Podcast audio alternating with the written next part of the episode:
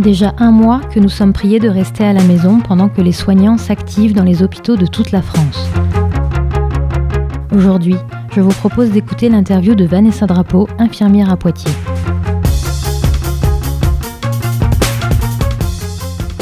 J'ai euh, travaillé pendant 17 ans en soins intensifs de cardiologie et urgence cardiologique au CHU de Poitiers.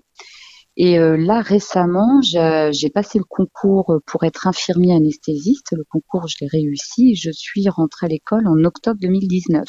L'école dont, euh, laquelle je dépends donc a dû fermer. Et de ce fait-là, donc ma formation est suspendue.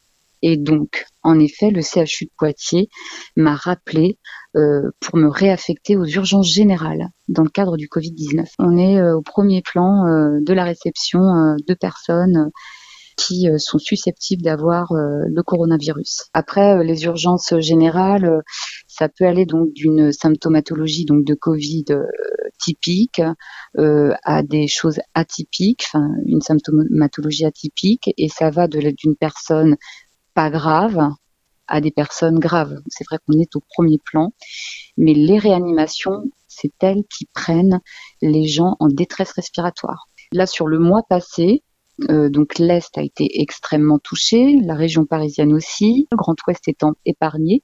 On a pris des patients pour décharger les réanimations parisiennes, mais euh, en tout cas sur euh, donc le Grand Ouest, dont Poitiers, il n'y a pas eu de vague sincèrement, euh, aux urgences générales, euh, il y a des cas, il y a des suspicions en plus, hein. donc des suspicions qui après test, puisqu'on fait des tests, hein, scanner thoracique, pour vérifier s'ils ont, s'ils sont atteints du Covid ou pas. Mais il n'y a pas, eu une affluence euh, monstrueuse. On parlait de tsunami, vous voyez, dans nos locaux, on se disait la vague va arriver, et en fait, elle n'est jamais arrivée. Et je pense, moi personnellement, je, pour en parler aussi avec ceux euh, avec qui je travaille en ce moment, mes collègues euh, des urgences générales, euh, on est presque tous unanimes sur le fait que la, vague n'arrivera pas. Cette, cette, cette affluence massive comme ça que qu'ont connu les d'autres régions, on ne l'aura pas d'après les informations, on est en décroissance. Et je pense que oui, même si nous, urgences générales, c'est quand même toujours à peu près. Euh, moi, je travaillais jusqu'à mercredi. Non, il y a toujours quand même, vous voyez, ce même mouvement de, de, personnes qui arrivent. J'espère que ça servira de leçon au gouvernement, tout ce qui arrive. Sincèrement, depuis, euh, ça fait des années, euh, voilà, hein, je voyais, je suis diplômée depuis 2003, euh, donc ça fait quand même un certain temps que je travaille. Depuis des, depuis quelques temps, là, ces dernières années, nous, on s'est vu, hein, le monde hospitalier, le personnel soignant, euh, souffrir hein, de, de, donc d'un on voyait petit à petit voilà que le personnel il y avait des suppressions de postes un manque de matériel. Bon après on fait avec parce que je pense que euh, on est une profession où euh, je pense que quand même on, a un attachement par rapport aux soins qui fait que on y va. Mais et d'ailleurs ils ont de la chance parce que là j'espère qu'ils vont se rendre compte que tous les soignants quand même ont répondu oui même les retraités, ils ont quand même rappelé les retraités. Euh, on, a tous répondu oui et on est quand même au premier plan et on soigne des gens qui sont atteints de Covid et donc on est susceptible de l'attraper. Euh, enfin, et je trouve que c'est pas négligeable. Donc j'espère, j'espère que vraiment il y aura une considération tout autre de notre profession euh, que ça soit infirmier, aide-soignant, médecin, enfin, vous voyez, la profession médicale et paramédicale. Moi, j'aimerais que ça change, j'aimerais une reconsidération, j'aimerais que l'hôpital ne soit pas pris euh, comme un, comme quelque chose euh, de, de, rentable. Moi, j'aimerais que ça soit quelque chose qui, qui reste de humain, mais malheureusement, quand toute cette vague sera passée, je pense que le naturel reviendra au galop. On est dans une politique de toute façon où il faut, c'est l'argent, le nerf de la guerre, l'hôpital coûte cher, donc il faut bien faire des économies.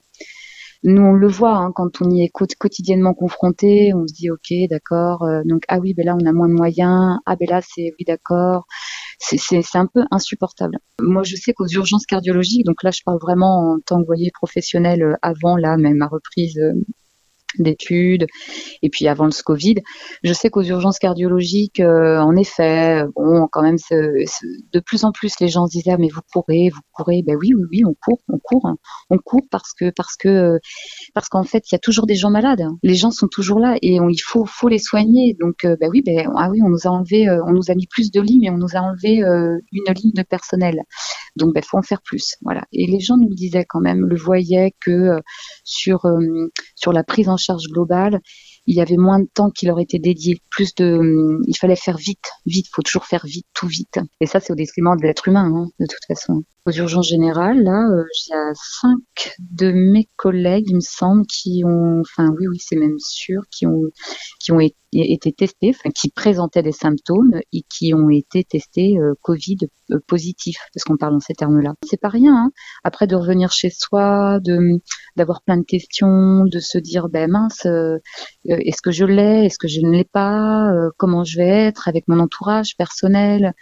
Je pense que c'est moralement, c'est fatigant parce que parce que voilà parce que je vois le travail qui est fait aux urgences générales c'est compliqué ils, bossent énormément enfin je trouve que voilà enfin moi j'y suis qu'en renfort donc j'ai quand même un regard extérieur et puis même dans tous les autres services euh, pour pour côtoyer maintenant en ce moment en plus euh, les gens qui sont confrontés euh, euh, vraiment les réanimations, là, voilà, il faut un travail exceptionnel, exceptionnel. Il faudrait que les gens se rendent compte de ça en fait. Et euh, là, au niveau du matériel dont vous disposez, euh, vous pensez être bien protégé et travailler dans de bonnes conditions? Là, oui, ça va. Le seul bémol, je trouvais, c'était c'était qu'on que ben, par ce, ce manque de masques, qu'il faille faire attention, ne pas l'utiliser, euh, enfin euh, le garder un petit peu plus longtemps. Mais non, globalement sur euh, le CHU de Poitiers et donc les urgences générales, toujours pour l'instant, il y a du matériel. Voilà. Après, il y en a pas, faut pas l'utiliser à outrance, mais pour l'instant, il y en a. au niveau moral maintenant, comment est-ce que vous pourriez me décrire l'état d'esprit des patients? Bah, il y, a, du stress, hein. il y a de l'anxiété. Euh, avec tout ce qui se, tout ce qui est médiatisé quand même autour de, de cette pandémie, euh, après avec des informations euh, tout à fait, euh, tout à fait vraies, hein, mais aussi peut-être trop d'informations. Quand on reçoit les patients, euh, souvent de l'anxiété puisque puisqu'ils doivent se dire est-ce que je l'ai? Comment ça va évoluer?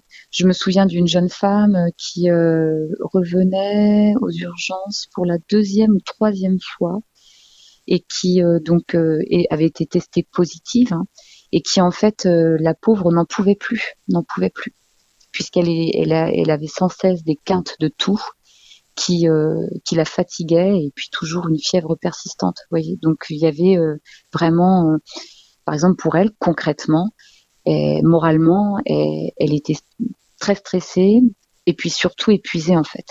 Épuisée. Et au niveau des soignants maintenant, quel est l'état d'esprit?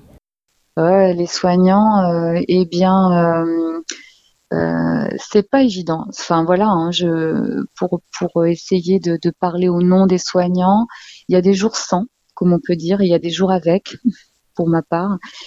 Il y a hum, il y a parfois voilà de, l'épuisement. On se dit ben, bon sang, enfin de, de, ne pas.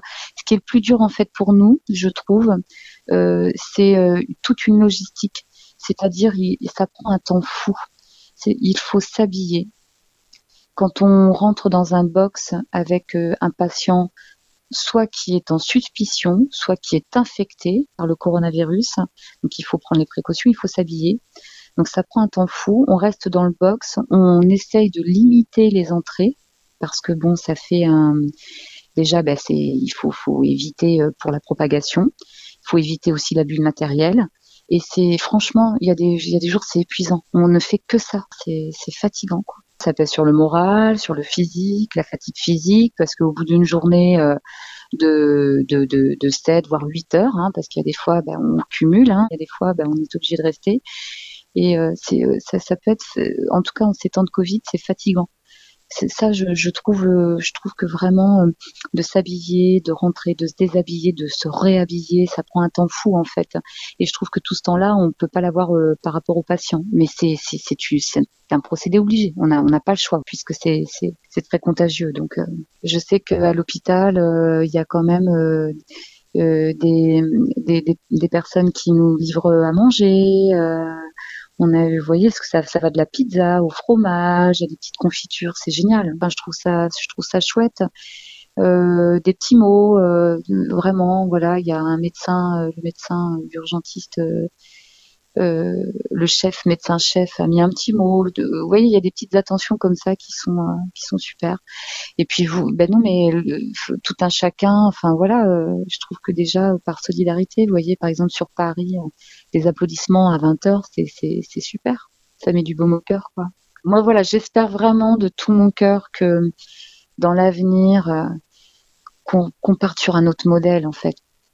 Ouais, je suis un peu, oui, oui, là-dessus, je suis un petit peu pessimiste. J'ai peur que qu'une fois tout ça passé, euh, qu'il y ait un retour à, en termes d'un de, hôpital productif.